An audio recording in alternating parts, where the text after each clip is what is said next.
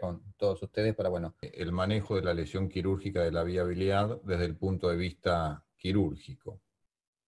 Lo que tenemos que ser conscientes y saber que no solamente la colecistectomía es una causa de lesión quirúrgica de la vía biliar. Creo yo que los trasplantes hepáticos los debemos sacar de acá porque no son causas de estenosis por un error médico, sino que es algo que ocurre por lo que implica el trasplante hepático, pero también quiero remarcar que no solamente en una colecistectomía puede haber una lesión quirúrgica de la vía biliar, sino que después de una hepatectomía, después de trauma o del tratamiento de la coledocolitiasis, puede haber también una lesión quirúrgica de la vía biliar. Por ejemplo, en esta imagen, fíjense este paciente que había sido operado de un cáncer de vesículas, intentó resecar por vía convencional, no se pudo, y bueno, esto es un caso en el cual uno puede llegar a tener dificultades en la identificación de la vía biliar y producir una lesión en una cirugía que no es la colecistectomía. Pero ¿cuál es el problema de la colecistectomía? Que la colecistectomía es una patología, se operan, digamos, la vesícula generalmente por patología benigna. Es una cirugía que teóricamente tiene una internación muy corta y que el paciente rápidamente hoy, gracias a la cirugía laparoscópica, vuelve a su actividad normal rápidamente. Entonces, la alteración de este posoperatorio va a causar muchas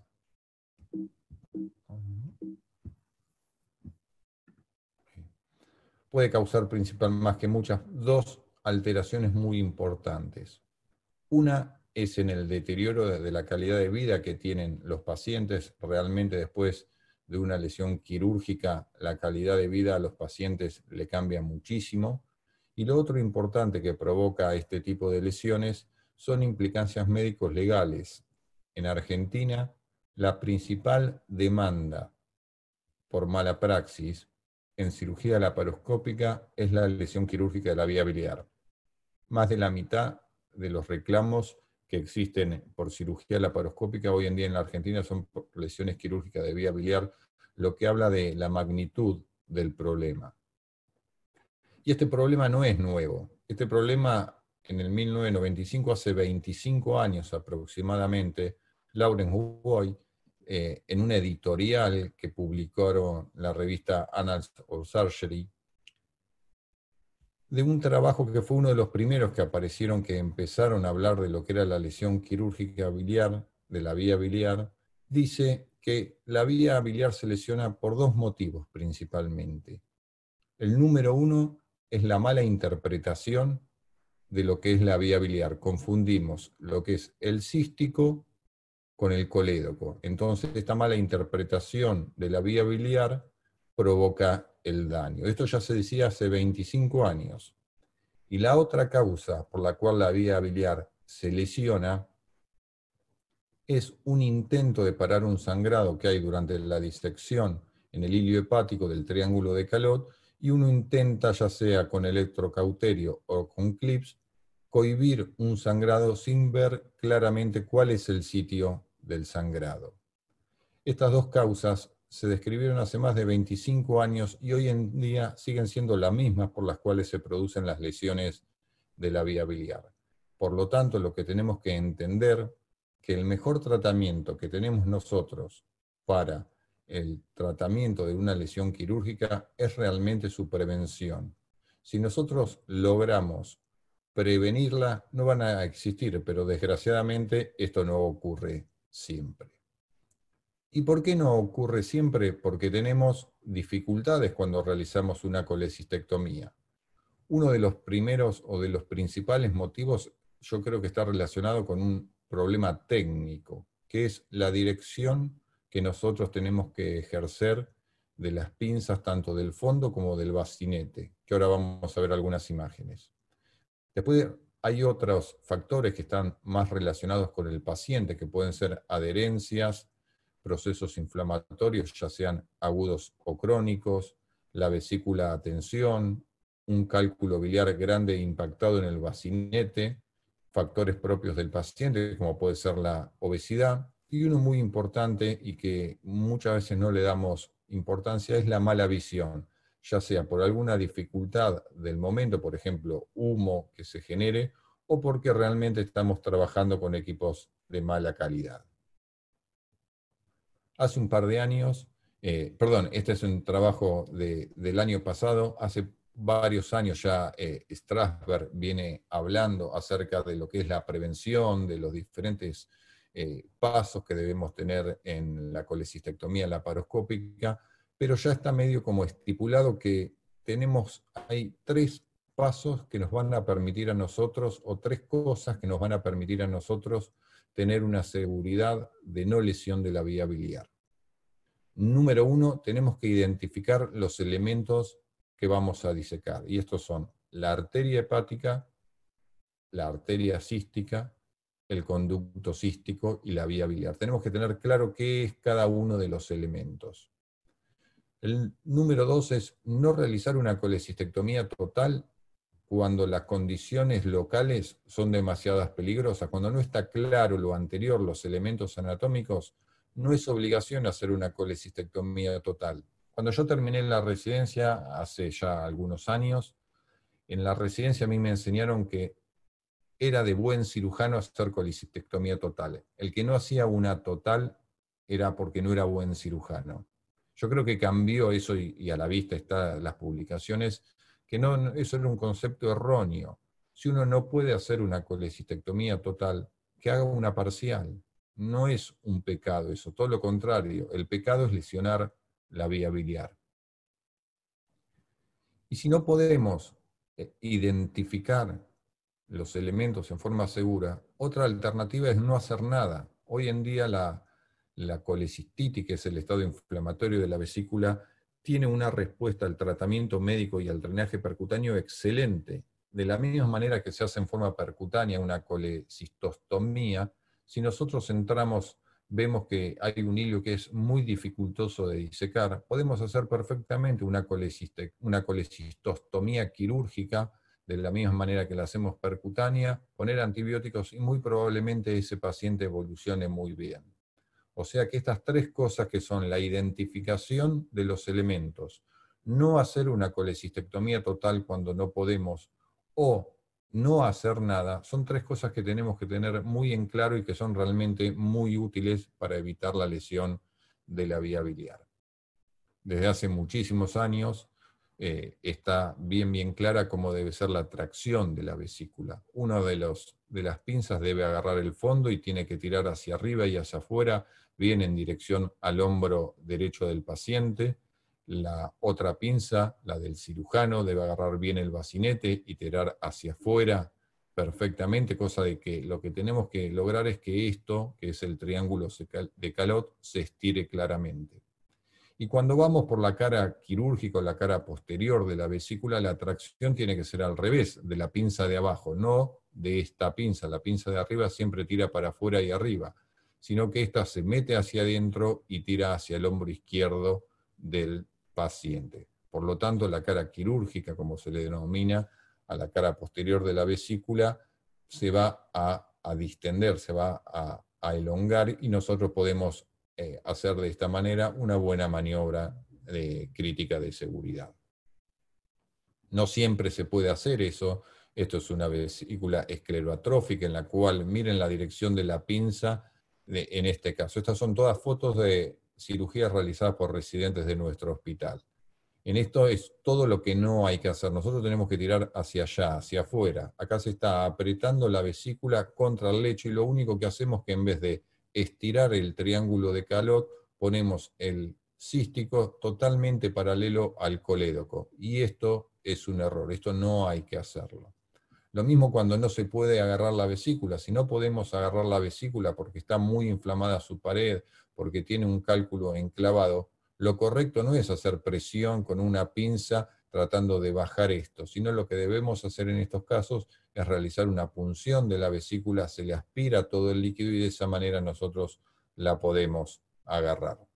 El cálculo enclavado. El cálculo enclavado muchas veces permite con maniobras de, de tracción de abajo hacia arriba lograr que se desimpacte este cálculo y de esta manera podemos agarrar el, bacinete y hacer la tracción como corresponde.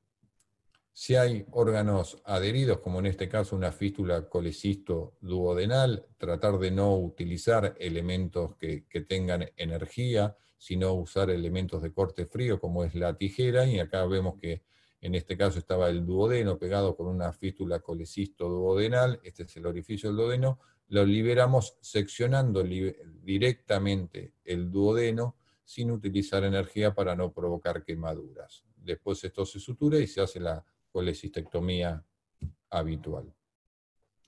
Esta es una foto que me la manda uno de los residentes, le pido después de la cirugía que me mande fotos a ver cómo hizo la maniobra crítica de seguridad. Y miren la hermosa que me dice, doctor, hicimos bien la maniobra crítica, vimos muy bien. Miren esto, la maniobra crítica de seguridad no está hecha, están colocando un clip sin ver casi nada, este era un paciente obeso, no hay, digamos, esto está mal, esto no se debe hacer y, por más que uno esté seguro de que este es el cístico, de que esta es la arteria hepática, perdón, la arteria cística, esto está mal y esto no hay que hacerlo. Es una visión insuficiente y pone en riesgo al paciente.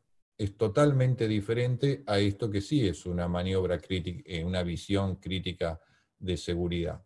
Es la disección de todos los elementos del triángulo de Calot, nos deben quedar dos elementos, uno que es el conducto cístico y otra que es la arteria cística, y tenemos que tener liberado casi el tercio inferior de la vesícula de su lecho vesicular. Fíjense que acá sí está totalmente liberado, no hay ninguna posibilidad de que si nosotros disecamos el tercio inferior de lo que creemos que es la vesícula del lecho hepático, los dos elementos que salen de la vesícula tienen que ser el conducto cístico y la arteria cística. O sea, que esta maniobra crítica de seguridad que es real, no se puede hacer en el 100% de los pacientes, pero si nosotros logramos realizarla en más del 90-95% de las veces, estamos, digamos, con una muy alta posibilidad de no lesionar la vía biliar.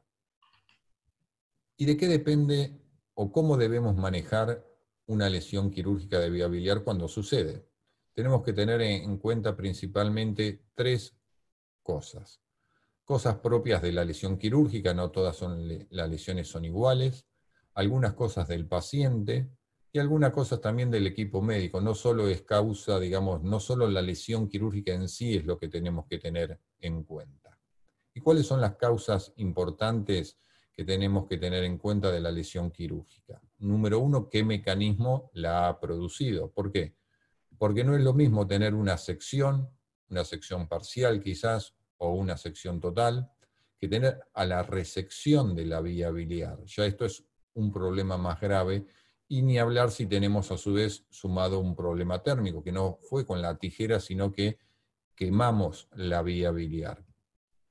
También tenemos que tener en cuenta el momento del diagnóstico, cuando nos dimos cuenta nosotros que tenemos una lesión de la vía biliar. Si esto fue en el intraoperatorio o si fue en el postoperatorio, porque cambia mucho la, la técnica que vamos o la táctica que vamos a emplear. Y asimismo tenemos que pensar si tenemos lesión vascular asociada o no. En cuanto al paciente, principalmente hay que ver la estabilidad hemodinámica. Una cosa es tener una lesión, darnos cuenta en el intraoperatorio y que haya sido solamente una sección del conducto biliar, y otra cosa totalmente diferente es estar en una cirugía que son 3, 4 horas en las cuales hubo hemorragias importantes, hemos colocado clips, puntos, sin saber muy bien a dónde lo poníamos, y esto lleva muchas veces al que el paciente esté inestable hemodinámicamente. Y en los casos de que las lesiones son descubiertas más adelante, que no en el momento de la cirugía, muchas veces estos pacientes tienen coleperitoneo y signos de sepsis, que no es el mejor momento para reparar una vía biliar. Y lo otro importante también es el equipo médico. No, no, no todos los que operan, hay una realidad. La colecistectomía es la cirugía más frecuente que se realiza en Argentina lo que no creo que todos los que operen realmente una colecistectomía puedan resolver una lesión quirúrgica de vía biliar. Y no porque no puedan manualmente, sino que muchas veces no están operando en equipo, no sé si en Paraguay ocurre, pero acá en Argentina sí ocurre en algunos lugares. El cirujano muchas veces opera con una asistente, que es una instrumentadora, otras veces opera con un eh, especialista que no es cirujano, con un ginecólogo, con un traumatólogo. Eso ocurre en Argentina. Generalmente, y fue demostrado desde hace muchos años, que la mayoría de las lesiones ocurren durante los primeros años que uno hace la experiencia, o sea que quizás no tenga toda la expertise necesaria para poder realizar una cirugía de reparación. Y lo que no podemos dejar de pensar es que el estado emocional de un cirujano que lesiona sin querer una vía biliar no debe ser el ideal. Nadie de nosotros que lesiona una vía biliar la va a lesionar adrede, sino que esto es un accidente que ocurre y por lo tanto el estado emocional va a variar seguramente. Y ni hablar del equipamiento que necesitamos o que requiere la realización de una reparación quirúrgica de la vía biliar. ¿Necesitamos siempre radioscopía? Yo creo que sí, que para reparar una vía biliar es indispensable. Necesitamos instrumental específico. Hoy en día ya hay algunos cirujanos que realizan la reparación quirúrgica de la vía biliar por vía videolaparoscópica. Bueno, eso necesita mucho instrumental. Asimismo, hacerlo por vía convencional también lo requiere y lo que no podemos también dejar de tener son materiales de sutura, que ya vamos a ver cuáles son los ideales o, los mejores. Así que como les dije, hay dos grandes grupos de pacientes que tienen una lesión quirúrgica de la vía biliar. Aquellos que el diagnóstico se hace en forma intraoperatoria en el momento de la colecistectomía y los que uno se da cuenta después en el posoperatorio. ¿Y cómo nos damos cuenta? Número uno, por una colangiografía. Depende si uno hace colangiografía en forma sistemática o no. Nosotros en nuestra institución no hacemos en forma sistemática, no le hacemos al 100%. Hacemos en un número muy alto, pero realmente no es el 100%. Yo creo que debemos estar en cerca del 70-75%. Si uno hace una colangiografía, puede detectar que tiene una lesión, pero para eso tiene que estar entrenado como, por ejemplo, para ver posibles lesiones. Eh, acá en la imagen está, ¿llegan a ver el cursor de mi computadora? Sí, se ve clarito, se ve clarito, Pablo. En la imagen que estoy marcando es una colangiografía normal, no tiene nada esta colangiografía, se ven dos clips que posiblemente sean los clips que se pusieron en la parte del cístico para que no caiga bilis y nada más, se ve el árbol biliar intrahepático bien sin problema. Imagen de la derecha, hay una colangiografía donde ya lo primero que nos tiene que llamar la atención es la cantidad de clips que hay. Fíjense, 11 clips. Acá algo ha pasado en esta colecistectomía, son muchos. Y a su vez falta todo el árbol biliar del lado derecho. Digamos, este paciente probablemente tenga una lesión de la rama derecha del conducto biliar, que es una de las cosas que tenemos que estar acostumbrados a verlas, porque fíjense estas dos variaciones anatómicas. Vía biliar con la angiografía intraoperatoria y un conducto hepático derecho que drena, podemos decir, que el cístico está drenando en el conducto hepático derecho. Y después drena bien abajo en la vía biliar principal. Si uno realiza la disección de este conducto cístico lejos del bacinete, probablemente lesione el conducto hepático derecho.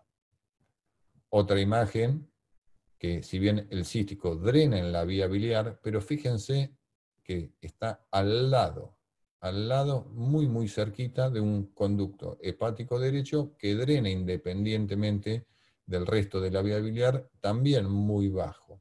Entonces, si uno realiza mucha colangiografía, se va entrenando en ver la colangiografía y empieza a ver que existen realmente estas variaciones anatómicas que son las que muchas veces predisponen a las lesiones de vía biliar. Desgraciadamente, aproximadamente un 20, un 30% de los pacientes que tienen una lesión quirúrgica se lesionan, eh, perdón, se identifican en el momento de la cirugía. Y otra manera que tenemos de darnos cuenta es por las salidas de bilis de algún conducto biliar. Lo que mejor nos puede llegar a pasar es si algún día encontramos bili en un lecho, por ejemplo, vesicular, muy probablemente esto sea un conducto de Luschka, que es un conducto del hígado que drena, como acá vemos en número 2, en forma independiente a la vesícula, o a veces drenan a la vía biliar y a la vesícula también. Generalmente, si uno liga este conducto de, de Luschka, es muy pequeño el segmento hepático que, que está drenando y no pasa absolutamente nada. Lo malo es que la bilis no salga del lecho hepático, sino que salga del hilio más de lo que es la vía biliar, y ahí sí vamos a tener una lesión de la vía biliar principal. ¿Y qué podemos hacer o qué hacemos o qué debemos hacer cuando nos damos cuenta de que tenemos en el intraoperatorio una lesión de vía biliar?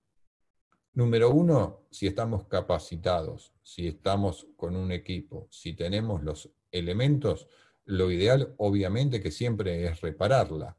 Podemos hacer una sutura de la lesión, si esta lesión fue una lesión parcial, podemos hacer una anastomosis término-terminal, si lo que tuvimos fue una sección completa, sobre tubo de Kerr o sin tubo de Kerr. ¿Cuál es la mayoría de los problemas? Que generalmente son vías biliares muy finas y que no siempre en todas las instituciones hay tubo de Kerr finitos.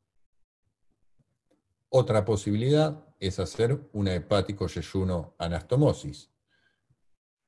Miren, esto es una estadística de uno de los trabajos de acá abajo, en donde la reparación inmediata que ellos realizaron, habitualmente a la mayoría de los pacientes se le pudo hacer una sutura o una sutura sobre tubo de Kerr.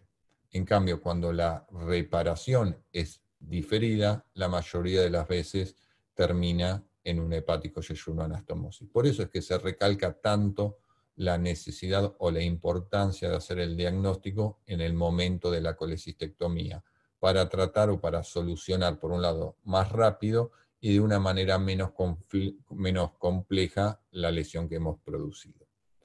Y si no tenemos la capacidad, no tenemos la posibilidad, no tenemos los elementos o por el motivo que fuera, no podemos resolver la lesión que hemos realizado, lo menos malo para el paciente es colocar drenajes y drenar al paciente. ¿Y qué es lo que tenemos que drenar? Fíjense, acá hay un hepatostoma, si se puede hacer, esto es ideal, se coloca un tubo que puede ser una K30, bien finito, adentro de la vía biliar. Uno la puede coser, algunos dicen que conviene coserla, otros no. No es necesario coserla desde adentro. Solamente fijando bien este hepatostoma en la pared, alcanza. Y después sí necesitamos drenar bien la cavidad abdominal. Generalmente colocamos dos eh, drenajes, o, ¿qué es lo ideal? Drenar bien eh, la fosa de Morrison y si también podemos drenar el sufrénico mejor. O sea, dejar varios drenajes por los cuales vamos a ver que después viene bilis por uno, por el hepatostoma, y por los otros rápidamente se agotan. Esto no es un pecado y antes de provocar un daño más grande, eh, el daño menor es mucho mejor. Simplificando un poquito lo que dije en una publicación de la gente del Hospital Italiano de hace un par de años ya, pero si nosotros hacemos el diagnóstico intraoperatorio, podemos tener una sección parcial, una sección total, o tenemos resección de la vía biliar. Son las tres posibilidades que hay. Si tenemos una sección parcial, si no hay lesión térmica, podemos suturar directamente el orificio que hicimos. Si tenemos una sección total y no hubo lesión térmica, si estamos seguros que solamente fue el empleo de la tijera, podemos hacer una anastomosis término-terminal, lo ideal es hacerlo con un tubo en T. ¿Y por qué se dice que lo ideal es hacerlo? Porque hay una realidad, a menos que estés trabajando en un equipo de trasplante hepático donde realices anastomosis biliares, nadie tiene experiencia en suturar vías biliares. Muchas veces son vías biliares finas de 5 o 6 milímetros, entonces por eso se aconseja dejar el tubo de Kerr. Y ahora cambia la situación cuando hay una resección de la vía biliar y sobre todo si hay una lesión térmica asociada. Si no hay una lesión térmica, uno si tiene experiencia puede hacer la hepático anastomosis. Si hay lesión térmica o si es un inexperimentado cirujano, lo ideal es drenar al paciente. Lo que yo en este algoritmo no estoy de acuerdo es que por más que haya lesión térmica, si uno tiene experiencia, no es bueno operarla, porque se sabe que la lesión térmica puede progresar y quizás hacemos una reparación inmediata muy buena y a los dos o tres meses la paciente está con una estenosis. Así que por eso quizás si hay lesión térmica, lo ideal es drenar a los pacientes. Ahora bien, ¿qué pasa cuando el diagnóstico se hace en el posoperatorio? O sea, no nos dimos cuenta de que hubo una lesión en la colecistectomía. ¿Y qué pasa? El paciente puede presentar dolor abdominal, hacemos una ecografía, vemos líquido, hacemos una resonancia y ¿qué nos encontramos? Líquido libre en la cavidad abdominal, líquido libre perihepático y cuando vemos la vía biliar la vemos dilatada con un stop y vía biliar fina hacia distal.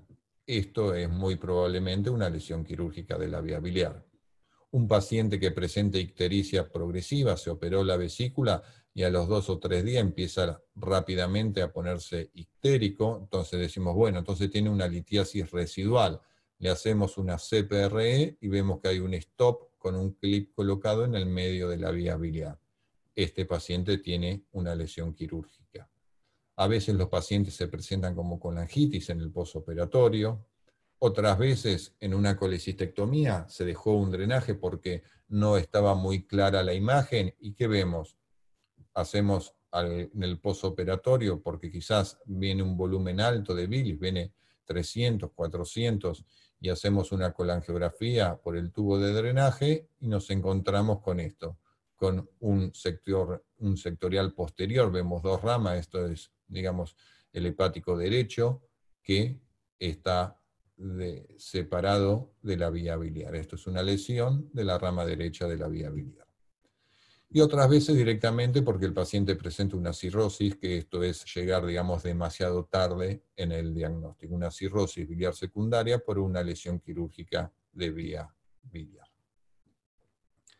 Una vez establecida, diagnosticada la lesión, obviamente hay que tratarla y hoy en día, por suerte para los pacientes y también para nosotros los médicos, tenemos eh, tratamientos endoscópicos, tenemos tratamientos percutáneos, tenemos la cirugía que si bien no creo que sean uno u otro, sino todo lo contrario, hoy en día es eh, la etapa o la época del tratamiento multidisciplinario en lo que es toda la, medicina en general, y estos eh, procedimientos debemos interrelacionarlos e intercalarlos para tratar de lograr el mejor beneficio para los pacientes. ¿Y en base a qué vamos a elegir uno u otro? Obviamente en base al grado de la lesión. Fíjense, acá hay diferentes tipos de clasificaciones. La clasificación de Bismuth, que habla de lo que es la lesión biliar dependiendo de su relación con el conducto, eh, con el Carrefour. Y la de Strasberg, que habla de lo mismo, pero agrega también las fístulas biliares. O sea que nosotros vamos a decidir qué tratamiento vamos a hacer dependiendo obviamente del grado de lesión que tengamos. En un trabajo de, de Pitt de hace un par de años, él mostró que casi la mitad de las lesiones quirúrgicas que ellos trataron las podían resolver por medio de endoscopía porque eran fístulas del cístico principalmente. Entonces realmente eh, es una buena opción para las Strasberg tipo A, la CPRE y la vía endoscópica. Y aproximadamente el resto de la mitad sí necesitan un tratamiento quirúrgico. Y esto también está de la mano de la mortalidad que vaya a tener, digamos, dicha lesión quirúrgica.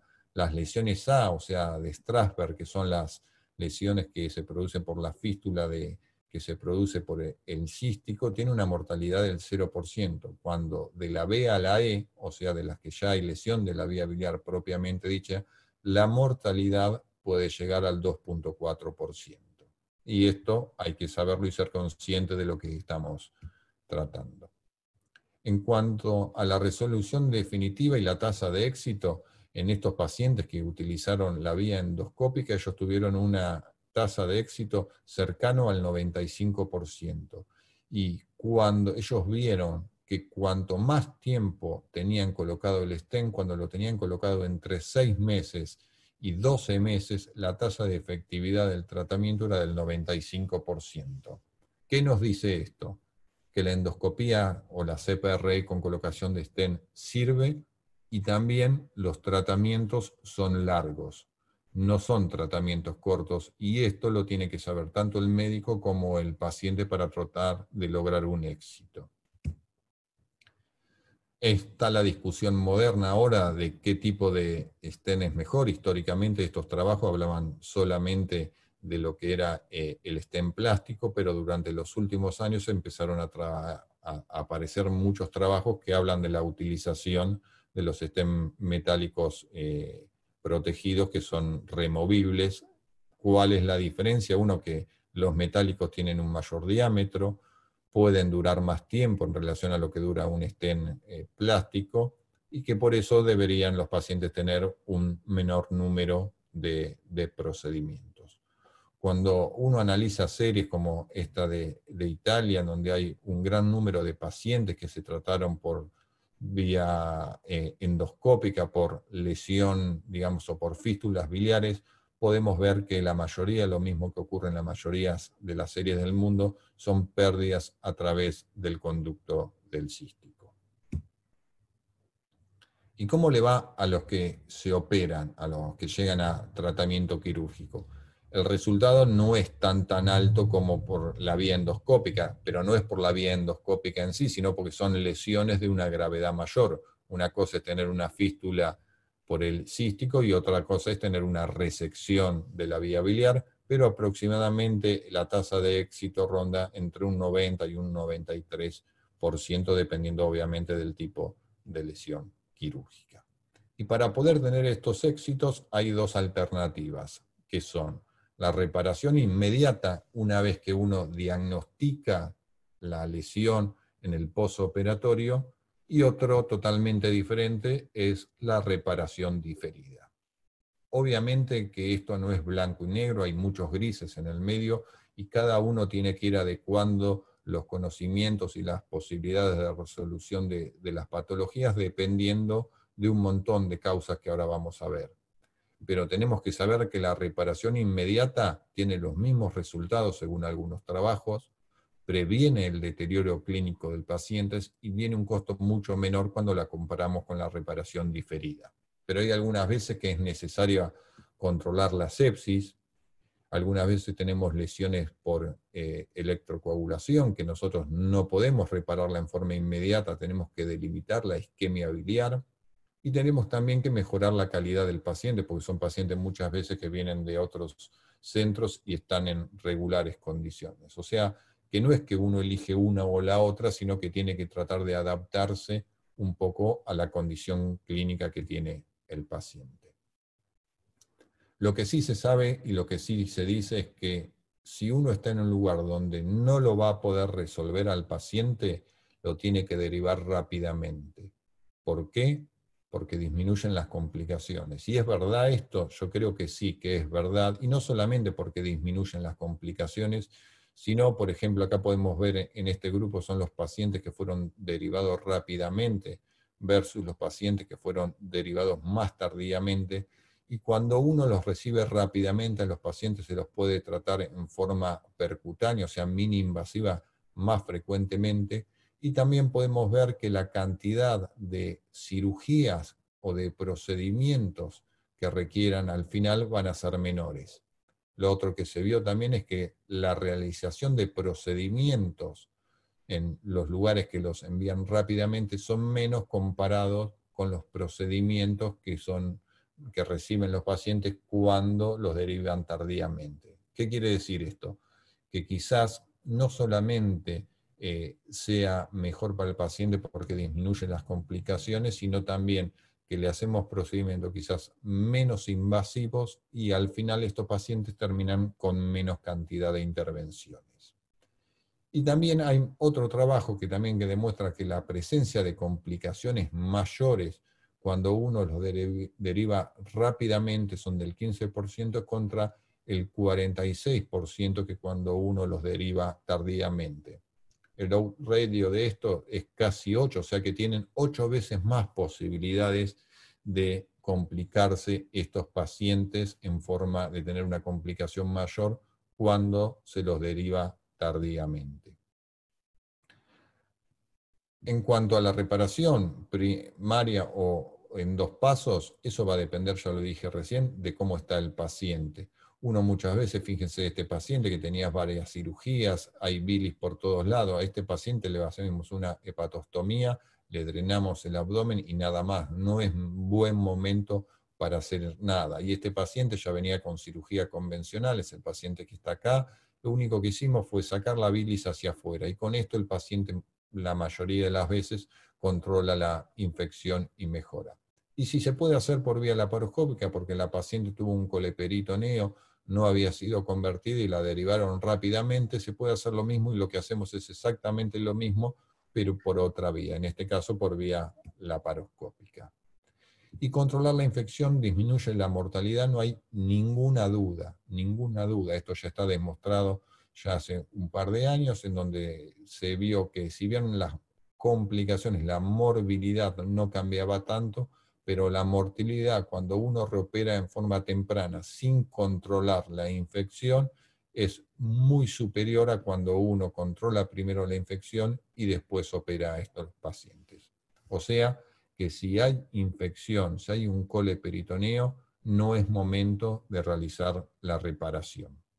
Y esto ya está demostrado y ya este año empezó a aparecer un metaanálisis donde el grupo holandés ha demostrado que tanto la morbilidad entre la semana 2 y la 7 de producida la lesión y la estenosis que se presentan los pacientes que tienen una hepático yeyuna realizada en este tiempo es superior a cuando uno la realiza más tardíamente. O sea que ya tenemos evidencia científica que demuestra que lo ideal, si los pacientes no son diagnosticados en el momento de la lesión es no operarlos entre la semana 2 y la semana 4. Hay que esperar para que el paciente mejore. Y esto ya es un metaanálisis, es una evidencia científica con peso.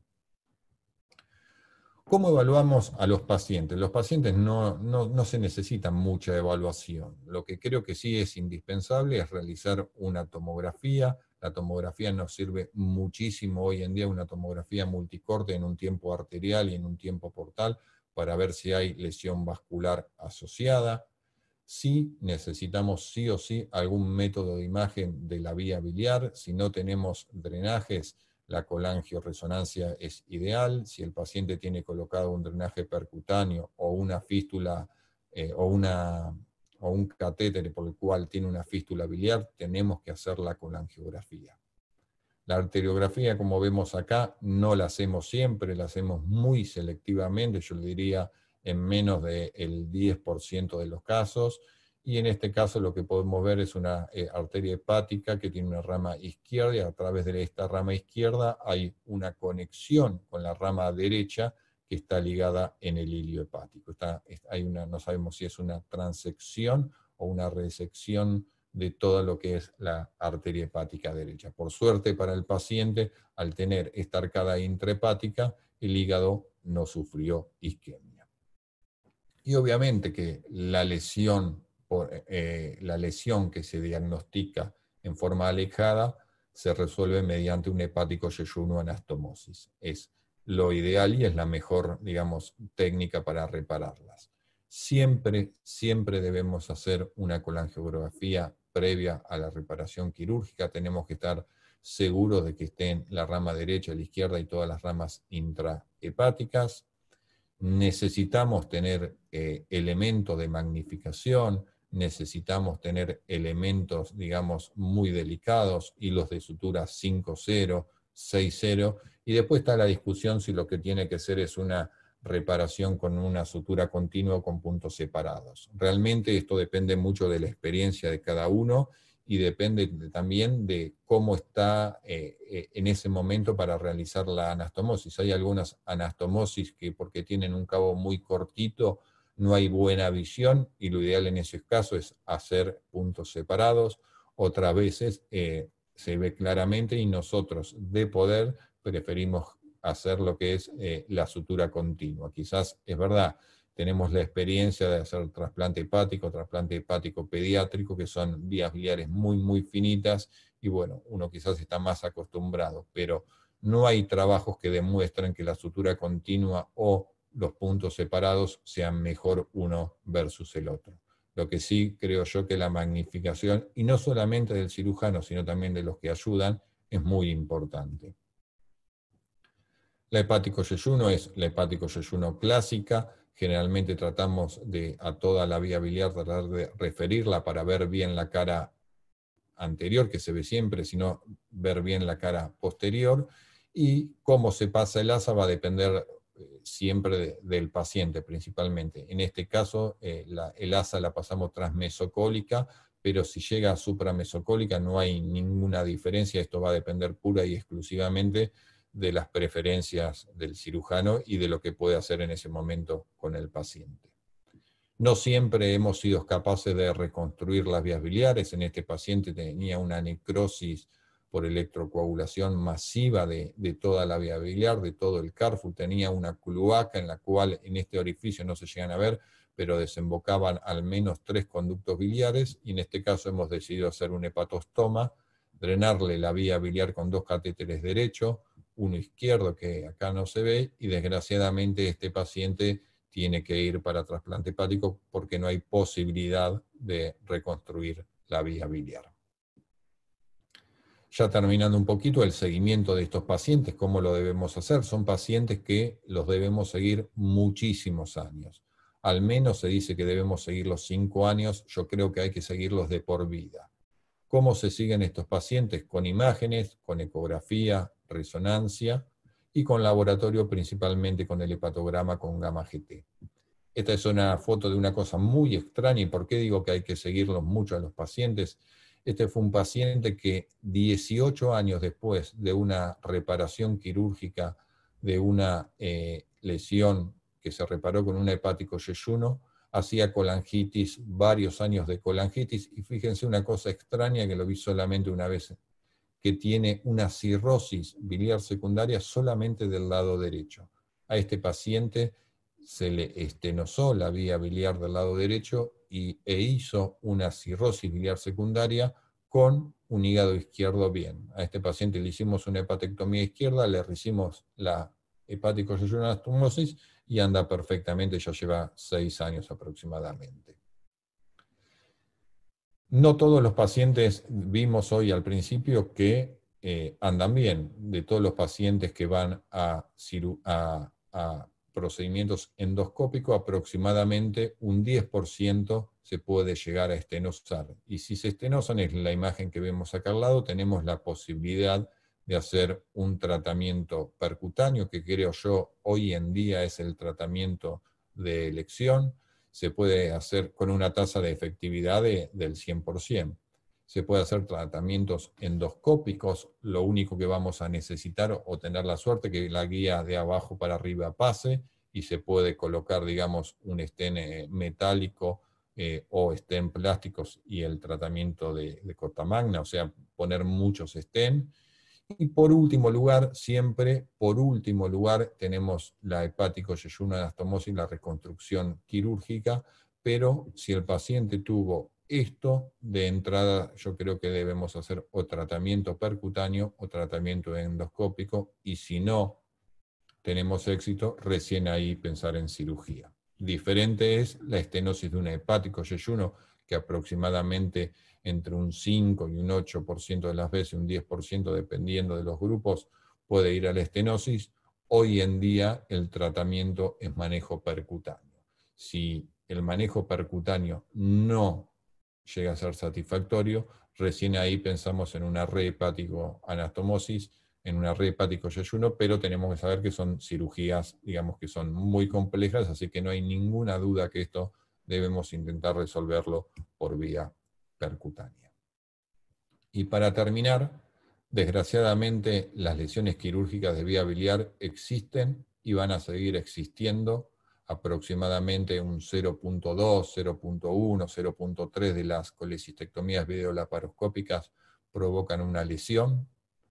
Tenemos que tratar de disminuir al máximo, sería ideal no tenerlas, pero creo que es una utopía, esto va a seguir ocurriendo, y una vez que son diagnosticadas, que son identificadas o que nos damos cuenta de que hicimos una lesión de la vía biliar, creo que tenemos que tratar de hacer el menor daño posible a este paciente que ya de por sí le estamos introduciendo una patología que es la lesión quirúrgica de la vía biliar.